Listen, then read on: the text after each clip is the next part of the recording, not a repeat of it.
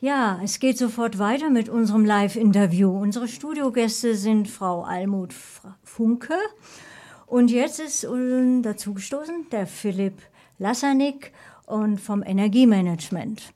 Und natürlich Marisa Münsterer als Interviewfrau.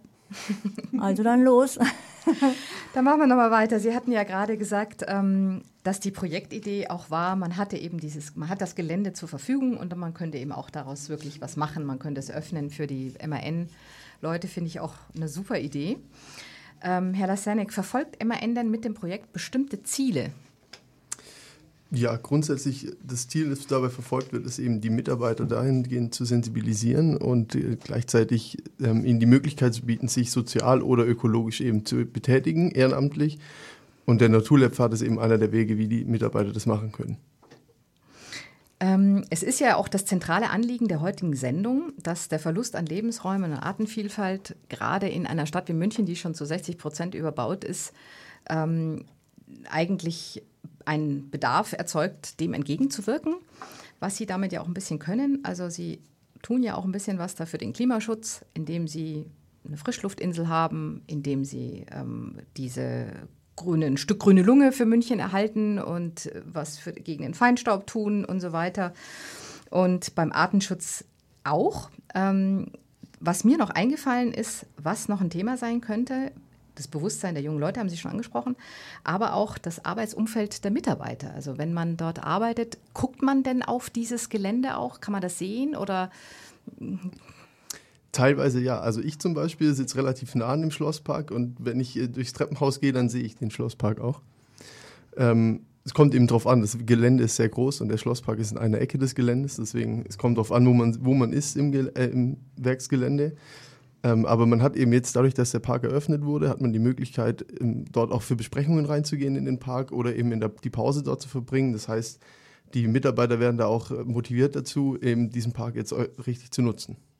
Super Sache. Ähm, also mal ein Meeting draußen zu, im Freien zu organisieren, fände ich eine ganz klasse Sache. genau, also es findet auch schon statt. Ich sehe es, wie gesagt, jeden Tag kann ich, kann ich vorbeischauen und ähm, ich sehe auch des Öfteren Gruppen, die da reingehen und dann auch wirklich mal eine halbe Stunde drin eine Besprechung abhalten und da auch ähm, sehr glücklich wieder rausgehen. Super. Frau Funke? Wir, wir haben das letzte Woche wirklich gemacht mit meinem gesamten Team, ähm, ein paar Flipcharts mitgenommen und da wirklich gearbeitet. Also eine Präsentation kann man da nicht halten, äh, aber man nimmt halt seine Sachen mit. Wir haben uns ein paar Getränke mitgenommen, wir waren so 25 Leute, knapp 20, 25 Leute, haben uns für anderthalb Stunden da zusammengesetzt und es ist ein ganz anderes Arbeiten. Man ist an der frischen Luft, man ist unter den Bäumen, man atmet Sauerstoff, man hat keine Büroluft, man hat kein künstliches Licht. Es ist wirklich richtig, richtig gut. Ja, ich denke auch, dass es was für die kreative, für kreative Meetings ist es was. Verspricht sich MAN denn darüber hinaus auch eine Außenwirkung, also auf Kunden oder vielleicht auch sozusagen eine Innenwirkung? Vor allem eigentlich eine Innenwirkung. Also natürlich ist es auch gut für, für uns, für unser Image, wenn, wenn wir sagen, wir engagieren uns in die Richtung, aber es geht eben vor allem darum, eigentlich die Mitarbeiter zu motivieren in die Richtung und auch den Mitarbeitern einfach zu zeigen, dass wir dieses Thema bewusst an, angehen und uns darüber bewusst sind, dass wir da auch unseren Beitrag leisten müssen. Mhm. Mm, gab oder gibt es vielleicht auch Skepsis dem Projekt gegenüber? Also ich habe bis jetzt noch keine Skepsis erlebt dem gegenüber. Eigentlich war bis jetzt die Resonanz immer sehr gut überall, wo man es erzählt hat, weil es einfach auch was Neues ist im Unternehmen. Das gab es vorher noch nicht und ähm, in der Form und deswegen ähm, war immer die Resonanz eigentlich äh, sehr positiv und eben Freude darüber, dass es jetzt so solche Möglichkeiten gibt. Also ich habe mir so ein bisschen versucht vorzustellen, wie das als Arbeitgeber oder eben als Ausbildungs ähm, Geber, Ausbilder ist, da geht ja auch Zeit drauf für die Azubis. Und dass der vielleicht sagt, nee, nee, so viel Zeit sollen die da gar nicht da draußen verbinden. Wir, die sollen mal richtig was lernen und so. Also ich denke, wir lernen ja nicht nur, wie man Metall bearbeitet, sondern wir versuchen natürlich auch ein integratives Lernen zu ermöglichen. Und ich möchte zum Beispiel auch meine Ausbilder dazu anhalten, mit ihren Azubis und ihren Gruppen auch mal in den Park zu gehen und dort vielleicht mal ein Teamevent oder eine Teambesprechung abzuhalten. Und ich denke, hier geht es darum, was ich zum Beispiel mit meinen Azubis viel bespreche. Ich habe Azubis, die schmeißen ihre Pfandflaschen in den Müll. Und das ist etwas, wo ich sage, da kriege ich wirklich einen Hals, weil ich mir denke, es gibt in diesem Land Menschen, die müssen für ihre Rente Flaschen sammeln, damit sie überhaupt über die Runden kommen. Und meine Azubis leisten es sich, dieses Pfand wegzuschmeißen. Abgesehen von dem Geld, es geht mir auch um die Ressourcen. Und ich versuche meinen Azubis beizubringen, dass sie man knappe 30, 40 Jahre länger auf diesem Planeten wandeln müssen als ich. Und äh, dass es ihre Zukunft ist und es ist ihr Planet, es ist ihre Luft. Und da versuchen wir natürlich dann eben auch einen ganzheitlichen Ansatz zu schaffen. Das klingt auch überzeugend, dass das intern auch überzeugt. Sehen Sie denn selbst irgendwo noch Schwierigkeiten bei der Umsetzung von dem Projekt? Eigentlich keine größeren Schwierigkeiten. Also es ist natürlich, wie gesagt, was Neues für uns und dementsprechend, wir haben es auch alle noch nie gemacht. Deswegen haben wir jetzt die ein oder anderen Sachen gehabt, die wir einfach erstmal klären mussten, wie wir das umsetzen können, was wir da beachten müssen, auch vor, vor allem im Park, weil, weil der ja auch teilweise eben Bestandsschutz hat, gerade ein paar Bäume. Ähm, aber ansonsten habe ich, sehe ich jetzt gerade aktuell keine größeren Schwierigkeiten, die da auf uns zukommen. Für uns ist es ein organisatorischer Aufwand, weil natürlich unsere Azubis in der Schule sind. Sie werden im Block beschult, also immer eine Woche, und dann sind sie natürlich nicht da. Die einen sind in der Prüfungsvorbereitung, die einen sind dann, wenn sie im zweiten oder dritten Lehrjahr sind, sind sie in ihren Versetzungsabteilungen. Und da dann immer auch zu sagen, wir holen sie da raus, um dieses Projekt eben zu gestalten. Das ist für uns ein organisatorisches Thema. Und dazu kommt natürlich nochmal, dass wir auch gemeinsam versuchen, unseren Azubis Ideen vorzugeben. Wir können sie nicht alleine laufen lassen. Also wir müssen sie betreuen, wir müssen dabei sein. Wir haben einige, die haben unglaublich tolle Ideen, die müssen wir dann vielleicht manchmal ein bisschen einbremsen. Und manche können sich das noch gar nicht richtig vorstellen, weil sie halt leider bisher 16 Jahre nur in der Stadt aufgewachsen sind. Und nur in der Wohnung ohne womöglich sogar Balkon oder irgendein anderes Grün. Ja, ja sicher. Engagiert sich MAN denn über dieses Projekt auf dem eigenen Gelände hinaus auch in anderen ähm, Naturschutzprojekten? Ja, wir haben äh, zum Beispiel letztes Jahr auch mit äh, einer größeren Gruppe, auch zusammen mit dem Bund Naturschutz, ein Hochmoorgebiet im Münchner Süden ähm, gepflegt. Und äh, solche Projekte werden wir auch in Zukunft weiterhin machen, auch zusammen mit dem Bund wieder, ähm, weil das Ganze eben in der Initiative läuft, dass die Mitarbeiter oder den Mitarbeitern die Möglichkeit gegeben werden soll, sich ökologisch oder sozial zu engagieren. Und die ökologische Richtung, die machen wir eben zusammen im Bund und versuchen da einfach weiter Projekte zu entwickeln. Ich tippe jetzt mal aufs Deininger Moos, Deininger Moor. Genau, ja. Das ist die Wiedervernässung eines kleinen Moorgebiets im genau. Süden von München, nur genau. für unsere Hörer. Wie sind Sie denn auf die Zusammenarbeit mit dem Natursch Bund Naturschutz gekommen? Das war mehr oder weniger, ähm, es lag auf der Hand. Sagen wir das so. also ähm, ich ähm, von Berufswegen, ich bin Umweltingenieur, kenne ich natürlich diverse Umweltschutzorganisationen und das sind natürlich die großen, der Vogelschutzbund und der Bund Naturschutz und dann war eben die Frage, kam die Frage an mich, wen wir denn da äh, kontaktieren könnten. Und dann habe ich einfach mal bei beiden angefragt und dann hat sich mit dem Bund Naturschutz schnell und einfach ergeben und äh, so ist es dann entstanden. Wunderbar, das freut uns. Genau. Können Sie sich denn vorstellen, sowas auch an anderen Firmenstandorten zu machen? Vielleicht nicht genau dasselbe, aber eine Art Naturschutzprojekt an anderen Firmenstandorten? Doch, auf jeden Fall. Ist auch, ist auch geplant so. Also das ist, wie gesagt, dadurch, dass wir in München eben in der Zentrale sind, läuft da immer alles so ein bisschen als erstes und als Pilot. Aber es ist auf jeden Fall geplant, das auch an den anderen Standorten zu machen, weil wir auch da, also gerade zum Beispiel im Werk in Salzgitter, haben wir sehr viele, sehr große Grünflächen, die man noch sehr gut nutzen könnte für solche Projekte. Und auch an den anderen Standorten werden wir das eben dementsprechend dann angehen, dass wir einfach versuchen, über solche Projekte die Mitarbeiter zu solchen Engagements zu engagieren. Wunderbar. Nur als kleines Beispiel, was wir zum Beispiel in Ankara machen als äh, seitens des Naturschutzes.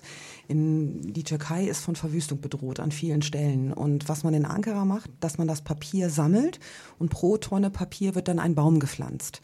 Das ähm, machen wir aber dort schon seit bestimmt 15 Jahren. Der Park oder der Baum wird dann natürlich nicht auf dem MAN-Gelände gepflanzt, aber eben in, in bedrohten Gebieten. Und so kommen immer wieder hunderte von Bäumen auch in der Türkei zusammen. Das machen viele Firmen dort.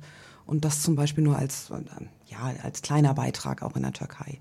Das heißt, dort existiert dann auch eine Zusammenarbeit mit Naturschutzorganisationen vor Ort. Das läuft, ähm, also damals, als ich in der Türkei war, ist es über den Staat gelaufen und über die Stadt, mhm. wo man das eben gemeinsam gemacht hat. Dort gibt es so eine, also ich würde mal sagen, NGOs in dem Bereich gibt es in dem Moment ähm, nicht oder nicht so viele, nicht so ausgeprägt. Das sind dann schon staatliche Organisationen, bei denen das läuft. Interessant, ja. Äh, wenn Sie jetzt äh, mit anderen Firmen sprechen und was würden Sie denen denn empfehlen? Also gibt es da schon Lessons learned, was man nicht tun sollte oder was man unbedingt tun sollte oder ist das noch zu früh für sowas? Also ich würde sagen, einfach mal machen. Das ist so die beste Geschichte dabei, weil im Normalfall ist die Resonanz, wie, wie wir jetzt gemerkt haben, ist sehr gut und ich habe es auch von anderen Unternehmen gehört, die auch in die Richtung schon tätig geworden sind, dass die Resonanz immer sehr gut war bei den Mitarbeitern und ähm, dass die Mitarbeiter sich wirklich auch freuen, wenn man, wenn man ihnen die Möglichkeit zu sowas gibt und deswegen einfach mal machen. Sehr gut. Jetzt haben wir, glaube ich, noch ein bisschen Zeit, Christian. Wir haben noch ganz viel Zeit. Ich habe auch noch ein paar Fragen, wenn du keine mehr hast. Ich hätte da schon noch ein paar. Leg los. ja, mich interessiert halt hauptsächlich ähm, die äh, Führung von MAN. Äh, wie, wie, wie stehen die dazu? Wie ist es, ähm, ja, sind sie jetzt extra dazu engagiert worden? Oder ist es, müssen Sie noch was anderes tun oder so? Ja, da bin ich jetzt sehr neugierig. Also mein Beruf an sich, äh, mindestens 100 Prozent meiner Zeit. Ich bin die Ausbildungsleiterin am Standort München mhm. und wir haben insgesamt 25 äh, Mitarbeiter im Bereich der Ausbildung und dazu, je nachdem, in welcher Prüfungsphase wir uns gerade befinden, zwischen 560 und 600 Azubis an Bord, mhm. inklusive Dualstudierender und kaufmännischer Auszubildender. Das sind ja auch immer verschiedene Gebiete, in denen die ausgebildet werden, oder? Natürlich. Ja, eben. Ja. Mhm. Und das ist eigentlich mein Hauptberuf. Aha. Und äh, meine meine Passion ist schon seit eigentlich seit meiner Kindheit ähm, der Naturschutz, der Wald. Also ich bin als Kind schon in den Wald gegangen und habe Kaulquappen gesammelt und selber Frösche großgezogen. Ich kenne das nicht anders. Zur Freude meines Vaters ein Schneckenwettrennen an der Garage gemacht mit Weinbergschnecken. Äh, das fand er super. Und ähm, ich finde es sehr, sehr traurig, als wir jetzt vor zwei Wochen mit unseren Azubis da durchgegangen sind, wie wenig sie kennen. Und es ist mhm. mir persönlich eine Herzensangelegenheit. Und dafür bin ich auch gerne bereit, Zeit zu opfern, auch private Zeit. Und da ähm, haben Sie die, die Chefs da äh, zu motiviert? Also Oder mit meinen Ausbildern, die muss ich dazu nicht motivieren. Und die Bitte mhm. kam ja eigentlich von unserem Vorstand. Er hat Ach dieses so. Projekt Change hier aufgesetzt. Wir ändern etwas. Wir müssen uns ändern als Firma. Yes. Und ein Thema darüber das ist natürlich auch der Naturschutz. Ja, ja, genau. ja, ja, ja. Und wie ist es bei Ihnen? Ähm, Sie sind dafür extra engagiert worden oder machen Sie noch was anderes? ich mache auch mindestens So mal ganz kurz, wir haben jetzt noch zwei Minütchen. Mindestens 100, auch 100 Prozent meiner Zeit bin ich eigentlich äh, im Bereich der Klimastrategie tätig. Das heißt, mhm. ähm, wir, die MN hat das Ziel, bis 2020 minus 25 Prozent CO2 einzusparen in der mhm. Produktion. Und da, dazu betreue ich alle Werke weltweit bei Projekten, bei denen sie das umsetzen oder das Ziel erreichen wollen. Und äh, dementsprechend, ich bin zu diesem Projekt mit den Azubis jetzt gekommen, weil wir dann eben sozusagen den fachlichen Teil, das heißt, ich bin in der Abteilung des zentralen Umweltschutzes mhm. und wir sind sozusagen im Unternehmen die Leute, die mit Umwelt am meisten zu tun haben und deswegen wurden wir dann darum gebeten, einfach ähm, da uns den fachlichen, den fachlichen Input zu liefern. Ist das dann zusätzliche Arbeit teilweise noch so oder äh, kann das im Bereich Ihrer Arbeitszeit alles erledigt werden. Also für unsere Auszubildenden und meine Ausbilder mhm. sollte es keine extra Arbeit sein. Es ja. findet im Bereich der normalen Arbeit statt. Mhm. Und klar, Sie haben natürlich schon recht, wir ziehen Sie aus den Versetzungsabteilungen statt und äh, ab und natürlich der ein oder andere Lehrgang leidet vielleicht mal drunter. Mhm. Aber wir reden hier auch nicht von einer Woche Arbeit. Wir reden hier mal von einem Vormittag oder mhm. mal alle drei Wochen, wenn wir es jetzt erstmal aufbauen mhm. und danach die Pflege, das wird nicht mehr so ein großer Aufwand sein. Habt ihr noch irgendwie so ein Schlusswort so? Ja, also ich stelle mir vor, erstmal erst gutes Gelingen. Ja. Dankeschön. Dankeschön. Viel Freude auch selber. Ich habe jetzt rausgehört, dass Sie beide auch jeder für sich hat so seine eigene Begeisterung für das Projekt. Der eine mehr vielleicht mehr für die Meetings, weil er sonst sich hat und der andere mit den Auszubildenden. Genau. Dankeschön für euren Besuch und toi toi toi. Dankeschön. Danke für die Einladung.